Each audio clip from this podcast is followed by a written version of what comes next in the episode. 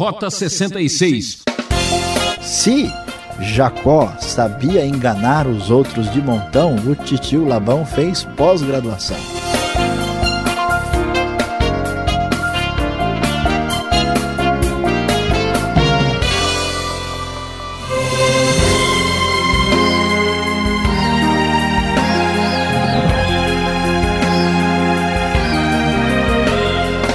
É, você já sabe, está começando o programa Rota 66 Caminho para entender o ensino teológico dos 66 livros da Bíblia.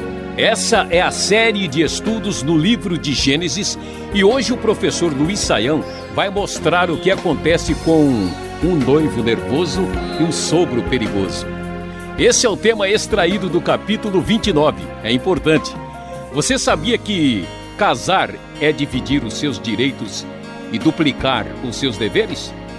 Tudo na vida tem um preço, você já sabe. Abra os olhos para não pagar caro. Agora o professor Saião vai nos apresentar o tio Labão. Será que você conhece ele?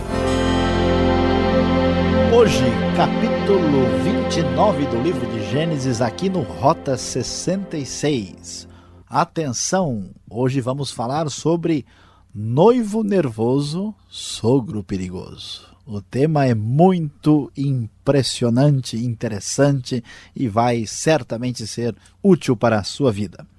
Como nós vimos, Jacó fugiu de seu irmão Esaú, estava a caminho da Mesopotâmia, passou pela grande experiência com Deus ali na escada de Betel, ali naquele lugar especial quando ele teve a sua primeira grande experiência com Deus. Finalmente a viagem chegou ao fim e aqui no final da linha Jacó chega à Mesopotâmia.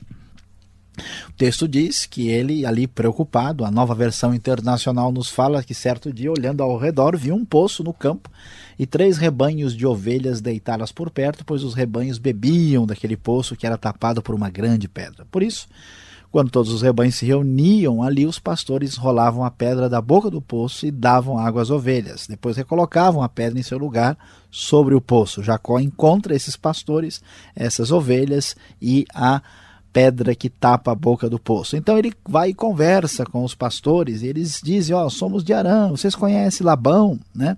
Sim, conhecemos. Jacó já começa a ficar esperançoso porque eles já são pessoas mais ou menos próximas, pois conhecem o seu tio.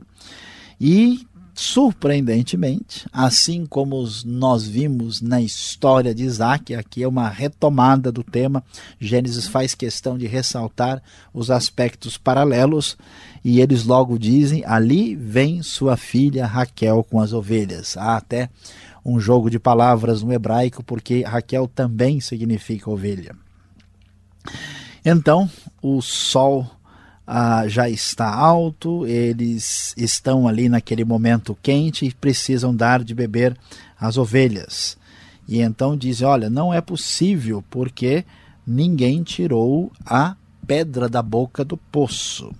E Raquel chega com as ovelhas e há um elemento romântico no texto aqui. Deus vai abençoar surpreendentemente, de maneira extraordinária, o encontro de Jacó com Raquel. Jacó viu Raquel, versículo 10, a NVI diz: quando Jacó viu Raquel, filha de Labão, irmão de sua mãe, e as ovelhas de Labão, aproximou-se, removeu a pedra da boca do poço e deu de beber às ovelhas de seu tio Labão. Depois Jacó beijou Raquel e começou a chorar bem alto, um chorar de alegria, porque depois de tanto tantos quilômetros de viagem, de tanto sofrimento, no momento de crise, ele encontra finalmente uma espécie de prima um pouco distante do seu clã, da sua família, e então ele está feliz porque Deus abençoou a sua viagem. Ele conta a Raquel, que é parente, e ela corre para contar tudo em casa. E diante de tudo isso, Labão vem encontrá-lo e diz: Você é sangue do meu sangue, conforme a tradução da nova versão internacional da Bíblia. E então, diante disso, Jacó passa a viver com o seu tio Labão. E meus queridos ouvintes, surpreendentemente, nós vamos encontrar nesse parente próximo, esse nosso amigo tio Labão, é mais para lobão do que para qualquer outra coisa. Surpreendente. E então ele começa a trabalhar para o tio, o tio combina o salário com ele. E a Bíblia nos diz que Jacó de fato ficou apaixonado por Raquel. Ele gostava de Raquel, queria casar-se com ela. A Bíblia diz que ela era bonita, enquanto a sua irmã Lia não tinha assim a beleza tão extraordinária. Aparentemente tinha alguma dificuldade ah, nos seus olhos. A Bíblia deixa a coisa um pouco ah, em aberto quando olhamos para o texto no original. Então Jacó faz a oferta para o seu tio. Trabalharei sete anos em troca de Raquel, sua filha mais nova, conforme diz a NVI. Labão concorda e diz: Olha, que bom, é melhor que nós façamos o casamento aqui dentro do clã, da família. E Jacó nem se cansou do trabalho. A Bíblia diz: lhe pareceram poucos dias pelo tanto que a amava. Jacó poderia esperar sete anos para ficar com a sua amada Raquel pelo tanto amor que havia em seu coração por ela. No entanto, as coisas não andaram no caminho certo. Quando chegou o prazo previsto, Jacó foi falar com Labão e o casamento foi preparado. Quando a noite chegou, diz a NVI, Labão deu sua filha Lia a Jacó e Jacó deitou-se com ela. Jacó foi enganado pelo seu próprio tio. Era aqui um noivo nervoso lidando com o sogro perigoso. Quando descobriu que havia sido enganado, Jacó ficou muito bravo, ficou nervoso e foi conversar com o seu tio. A palavra de Deus nos diz: quando chegou a manhã, lá estava Lia. Então Jacó disse a Labão: Que foi que você me fez? Eu não trabalhei por Raquel, por que você me enganou? Labão então diz: Não, olha, a questão aqui é costume nosso, nós não deixamos a filha mais nova casar antes da mais velha. E então disse: Olha, nada que não se resolva por mais sete anos de trabalho. Veja só que circunstância complicada. Jacó não tinha alternativa. Ele não tem família, não tem estrutura devidamente organizada, seus pais estão longe, ele é uma espécie de imigrante naquela terra, ele veio de longe, trabalha para o seu tio, depende dessa situação, ah, já está casado com uma mulher e então a Bíblia diz que ele ah, trabalha agora mais sete anos para ter como esposa Raquel, a mulher a quem tanto amava.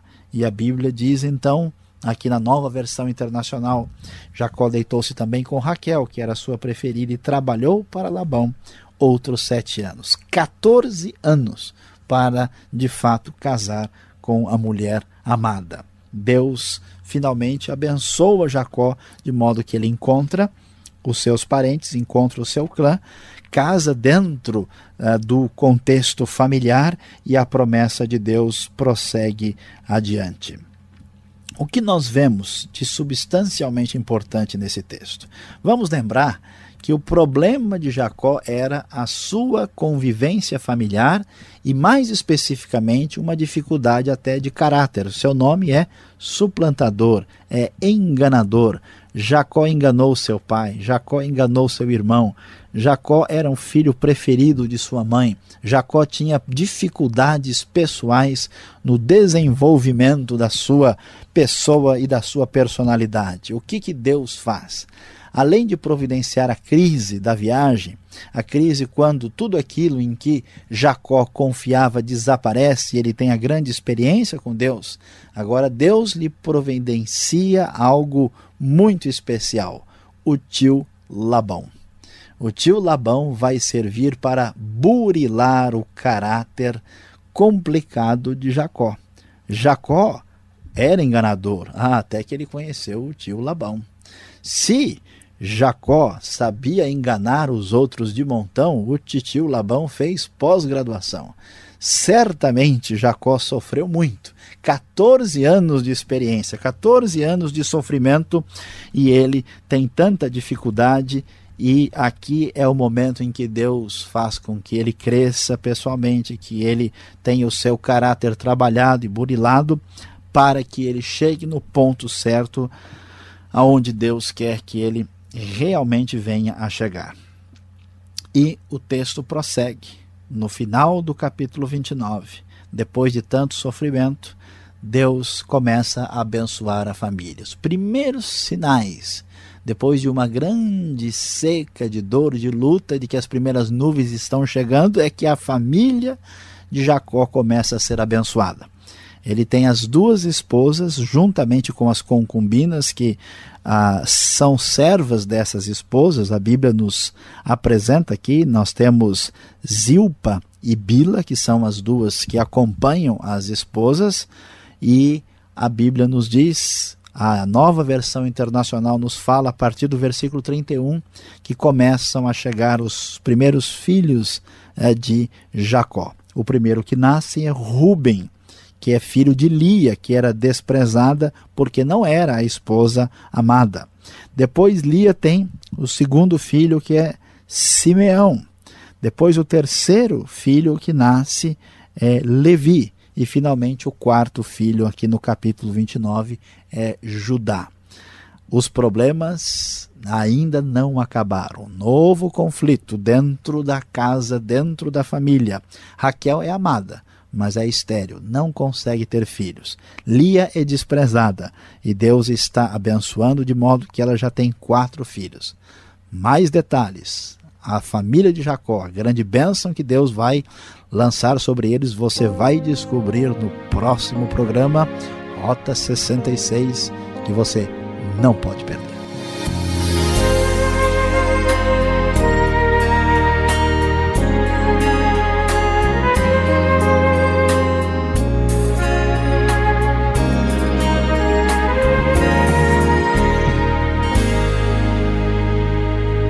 Bem, você está acompanhando o programa Rota 66, o caminho para entender o ensino teológico dos 66 livros da Bíblia.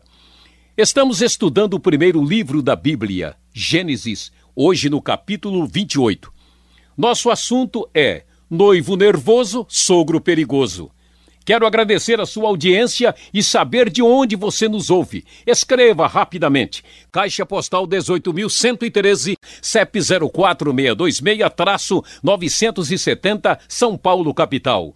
Rota 66 tem a produção e apresentação de Luiz Saião, redação Alberto Veríssimo, na locução Beltrão. Duvidas? Jacó e Lia, na tenda. Quem viu, que entenda.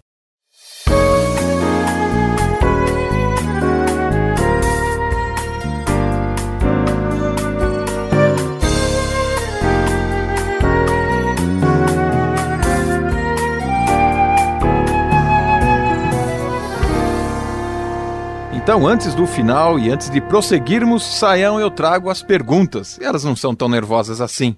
Mas eu olhando aqui no texto do capítulo 29 de Gênesis, olha, é um capítulo romântico. Vamos começar mostrando força, Saião. De onde Jacó consegue tirar a pedra desse poço, que aparentemente precisavam de outros pastores, né? Ele chega lá e tira com facilidade, aparentemente. Bom, Alberto, uh, a gente deve entender bem corretamente o que, que o texto bíblico quer dizer, porque a gente lendo, especialmente quando a tradução bíblica não é muito boa, lendo sobre Jacó, dá a impressão que ele gostava de ficar em casa sentado no sofá. O pacato. É, o pacato, pacato alguma cidadão. coisa. É. Mas a ideia não é essa. Jacó, ele apenas é, auxilia mais a mãe, mas numa sociedade patriarcal antiga. Então o que, que ele faz é cuidar de ovelha, é tirar leite uh, do gado, vaca, ovelha. Ele está fazendo um trabalho que exige força. Ele não é alguém tão aventureiro e, e, e que passeia pelos campos como Esaú. Mas não devemos imaginar que Jacó é que um fracote. Né? Então, provavelmente, ele é maior e mais forte do que os pastores. E ali, né, com aquele momento tão é, emotivo de chegar ao fim da viagem e ainda encontrar Raquel, ele certamente teve mais força. Para nesse... impressionar a moça, né? Talvez. Ele arranja né? forças onde é, não tem, né? Mas ele não é, né? ele é um, um cidadão acostumado, né?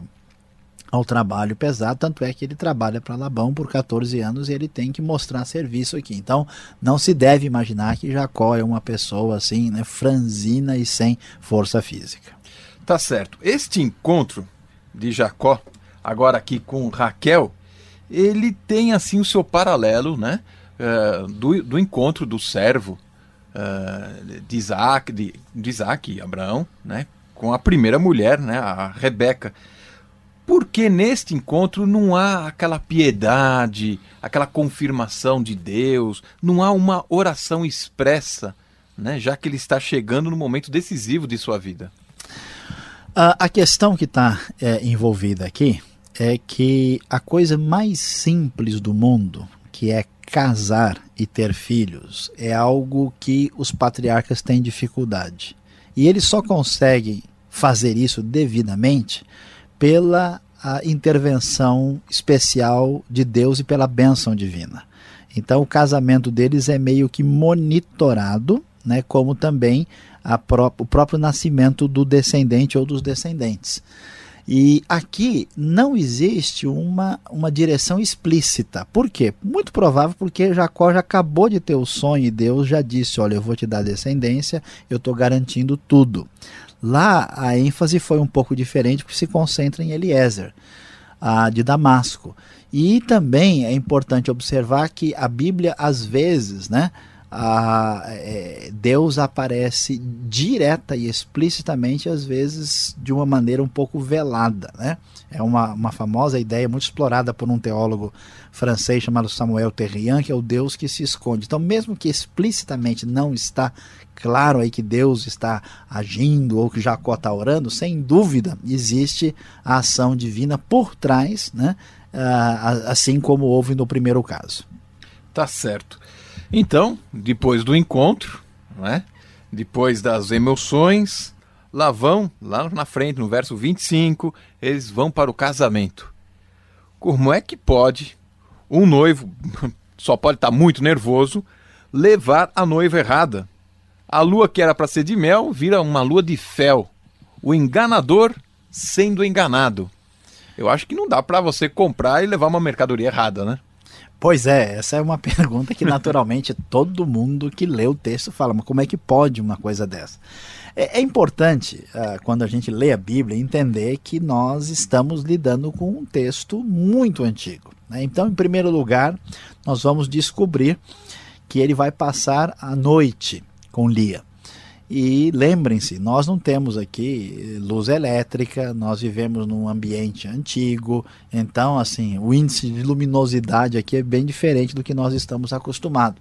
E também, num contexto desse, a noiva era entregue ah, completamente vestida e com um véu, assim, semelhante a um tipo de burca hoje, não dava para a pessoa ver, né? Plenamente. Ah, e então, ah, nós vemos Jacó indo para a tenda, levando né, a, a esposa, e, né, claro que na, na, ali no, no, contexto da sua, do seu encontro particular, nupcial, né, ele certamente também está bem alegre com toda a festividade. Então, todas as condições para uma percepção, ah, vamos dizer assim, alterada da realidade estavam presentes. Então, só realmente de manhã é que Jacó uh, vai realmente ter certeza do que estava acontecendo. Tá certo. É complicado, né? Não é muito fácil, mas com Jacó tudo é possível, não é? o, o, o, Isaac não reconheceu o filho, agora o Jacó não reconheceu a noiva, né? É, tá vendo como é que é? É um no cravo, outro na ferradura. agora nós temos aqui um problema de tradução, se é que eu posso levantar assim. O verso 14 diz: sangue do meu sangue. Né? Por que essa expressão? Há outras traduções, coloca o osso do meu osso, o osso da minha carne. E aproveitando na, na, na no mesmo argumento, o verso 17 vai falar exatamente de Lia. Uma moça com olhos meigos ou uma moça com olhos fracos? Há uma tradução que fala que ela tinha olhos baços, não é? Agora, quem não enxergou direito parece que foi Jacó, né? Me explica aí, Saião. Olha, Alberto, é muito importante essa pergunta porque muita gente se confunde. No caso do verso 14, o hebraico tem duas palavras, uma etzem, outra basar. As, as palavras realmente significam osso e, e carne. Mas o, o significado dessa expressão na língua original é que quando eu digo você é meu osso e minha carne, significa que você é meu parente próximo. Então não faz sentido deixar a tradução literal, por isso aqui uma grande vantagem na compreensão na nova versão internacional. Se alguém diz, ó, apresenta a esposa ou o marido, isso aqui é meu osso, ninguém vai entender isso adequadamente. A expressão em português equivalente a dizer que alguém é meu parente próximo é você é sangue do meu sangue. Então, no caso, a tradução da NVI usa uma expressão correta que, mesmo sem ser literal, traduz mais adequadamente e mais perfeitamente o, o significado do texto original. No caso de Lia é um pouquinho mais complicado. Por quê? Porque literalmente a palavra hebraica significa que ela tem olhos tenros, fracos.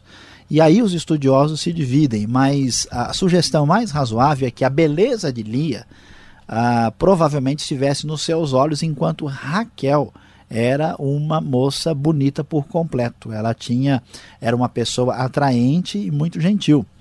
Ah, então, Lia só tinha os olhos, né? E está traduzido por baços não tem muito significado. Às vezes a gente pensa que ele não enxerga bem. É né? vesga. É, alguma coisa, mas o sentido não é esse. Possivelmente os olhos talvez fossem sem brilho, mas é mais provável que sejam olhos meigos, né? Ah, enquanto que Raquel tem uma beleza completa. Por isso que as crianças na escola dominical brincam, né? Que lia era vesga, por isso que não lia, né? pois é, é complicado. Né? Bom, brincadeiras à parte. Vamos seguindo aqui no nosso estudo de hoje, trazendo a última pergunta, Saião. Mais problemas na parte final do capítulo 29 de Gênesis, os filhos de Jacó. No começo, Raquel estéreo. E Lia, sim, é que estava a pleno vapor aqui, dando filhos como Levi, Judá, pessoas chaves, tribos chaves da história de Israel. Como é que fica essa relação com Raquel? Bom, Alberto, a pergunta ela de fato chama atenção e tem grande importância. É, o que nós vemos no texto é que Deus constrói a história a partir do seu poder, da sua soberania e frustra as expectativas humanas calcadas no homem. Então Jacó tem toda a esperança de que tudo vai ser muito bom e feliz com Raquel. Mas veja bem, toda esposa de patriarca tem problemas e tem dificuldades com esterilidade. E aqui a amada, mais uma vez, é estéreo. E é um propósito de Deus. É um propósito de Deus. E, e o, o, importante aqui é que o, a pessoa é, especialmente relevante em Gênesis, que é José, vai ser filho de Raquel. Então a história da construção da, a, da ação de Deus na história que se dá por meio de Raquel inicialmente. Mas ao mesmo tempo, Lia é desfavorecida. Lia é aquela que não tem tantos atrativos como Raquel e de certa forma é meio injustiçada. Então Deus, na sua bondade, também vai e age em favor dela e a premia de modo especial porque ela não tem o afeto, a atenção, o amor de Jacó como tem Raquel. Então os filhos nascem. E então há um lado de desfavorecimento de uma e de outra e Deus constrói a história aí. E Levi e Judá né, vão ser exatamente pessoas extraordinariamente importantes. Levi tem a ver com os sacerdotes e Judá vai ser a linhagem por meio do qual Jesus vem. Nós vamos ver mais adiante, um pouquinho mais para frente, que a Deus escolhe agir por meio da linhagem que nós menos poderíamos recomendar, que é Judá, que vai ser foco da nossa atenção daqui mais alguns capítulos. Então fica aí que Deus, o nosso Deus é o Deus do impossível mesmo, não é? E surpreendente. Tá certo. Saiam, obrigado pelas explicações e continue na sintonia. Vem aí a aplicação desse estudo de hoje.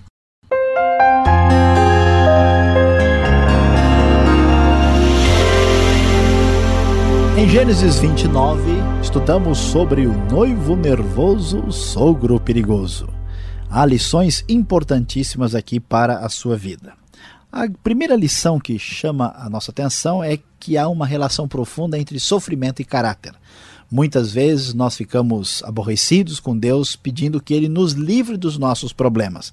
Jacó, que vinha de uma família com dificuldades, que fez tantas coisas ah, incorretas na sua vida, só pôde ser trabalhado e crescer de fato através do sofrimento que Deus proporcionou. Lembre-se, Deus sabe o que faz na sua vida. Em segundo lugar, o que vamos descobrir, a segunda lição é o tempo de Deus não é o nosso tempo. Jacó queria se casar logo. Deus disse: Olha, sete anos, ou seja, mais sete anos, 14 anos para ter a sua esposa definitiva. Hoje em dia, muitas pessoas nem esperam o tempo certo para poder se casar, até colocam o carro na frente dos bois. Jacó amava de verdade e esperou todo esse tempo. Cuidado, não seja apressado, espere pelo tempo de Deus, ele sabe o que está fazendo na sua vida.